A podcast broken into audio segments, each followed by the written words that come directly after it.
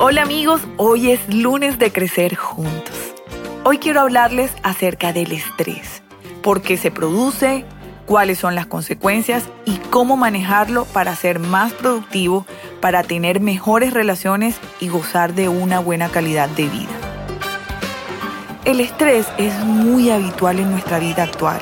El trabajo, la familia, los problemas emocionales, el tráfico. Parece que todo se junta y sentimos como nuestro corazón se acelera, los músculos se tensan y parece que algo dentro de nosotros va a explotar.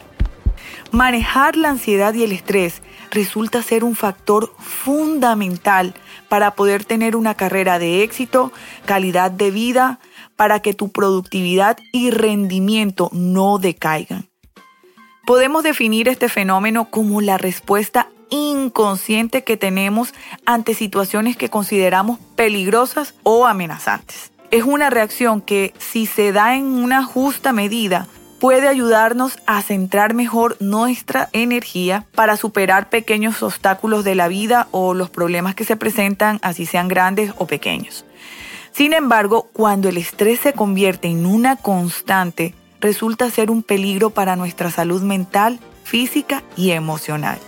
Los síntomas más frecuentes son la fatiga, dolores de cabeza, hay problemas estomacales, tensión muscular, cambios en el apetito, rechinamos los dientes sobre todo en las noches, hay irritabilidad, enojo, nerviosismo, falta de energía, deseos de llorar y hay insomnio, o sea, no podemos conciliar el sueño.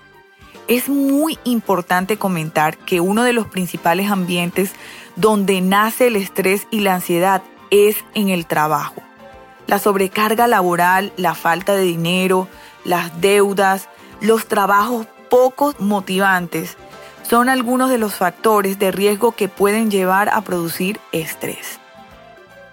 Ahora, ¿cómo podemos manejar el estrés? Primero debemos detectar el pensamiento estresante. Normalmente estos pensamientos se inician con un tengo que o debería hacer. Este tipo de afirmaciones mentales acaban siendo una fuerte carga con la que nosotros no podemos trabajar en paz. Una vez que señalemos el pensamiento que nos genera malestar, podemos darle una vuelta para que no nos provoque una respuesta negativa, sino una positiva. Debemos encontrar pensamientos que nos conecten con emociones mucho más positivas y agradables, como el amor, la contribución, el aprendizaje, el crecimiento personal y profesional, todos estos pensamientos que nos conectan a emociones más positivas son fundamentales para manejar el estrés. Mi segunda recomendación es usar el humor. Encontrar el lado divertido de cualquier situación, por complicada que sea, nos puede ayudar a superar la ansiedad y los malos momentos. Así que si tienes un amigo que es chistoso, que es bromista, que a todo le saca el lado bueno, el lado chistoso. Llámalo, conversa con él, pasa tiempo, hablen sobre cosas graciosas, pasadas. Lo importante y el propósito de esto es que pases un buen tiempo y te relajes. Mi tercera recomendación es si has localizado el problema estresante en el ambiente o las personas que te rodean, tendrás que despejar tu mente y centrarte en resolver el conflicto que tienes.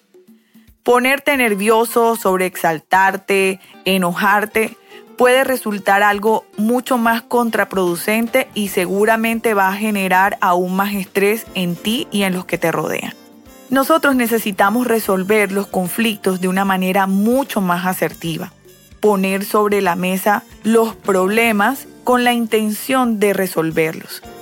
La comunicación asertiva se va a basar en exponer nuestros sentimientos y necesidades sin dañar ni ofender a los demás.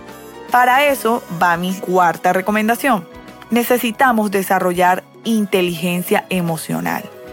Este tipo de inteligencia permite ponernos en el lugar de los demás comprender sus estados emocionales a la vez que gestionamos y comprendemos los nuestros. Ahora, amigo mío, Si estás viviendo en un estrés constante y estás sufriendo de ataques de ansiedad y de pánico, te invito a consultar a un especialista, a un psicólogo o a un psiquiatra para que traten tu caso en particular.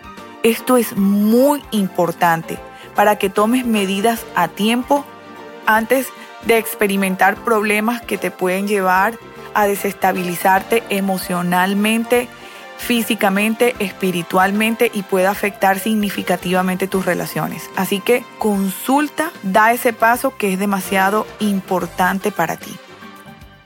Espero que pongan en práctica todas estas recomendaciones. La idea no es acumular conocimiento, sino aprender. Les deseo una feliz semana. Hasta pronto.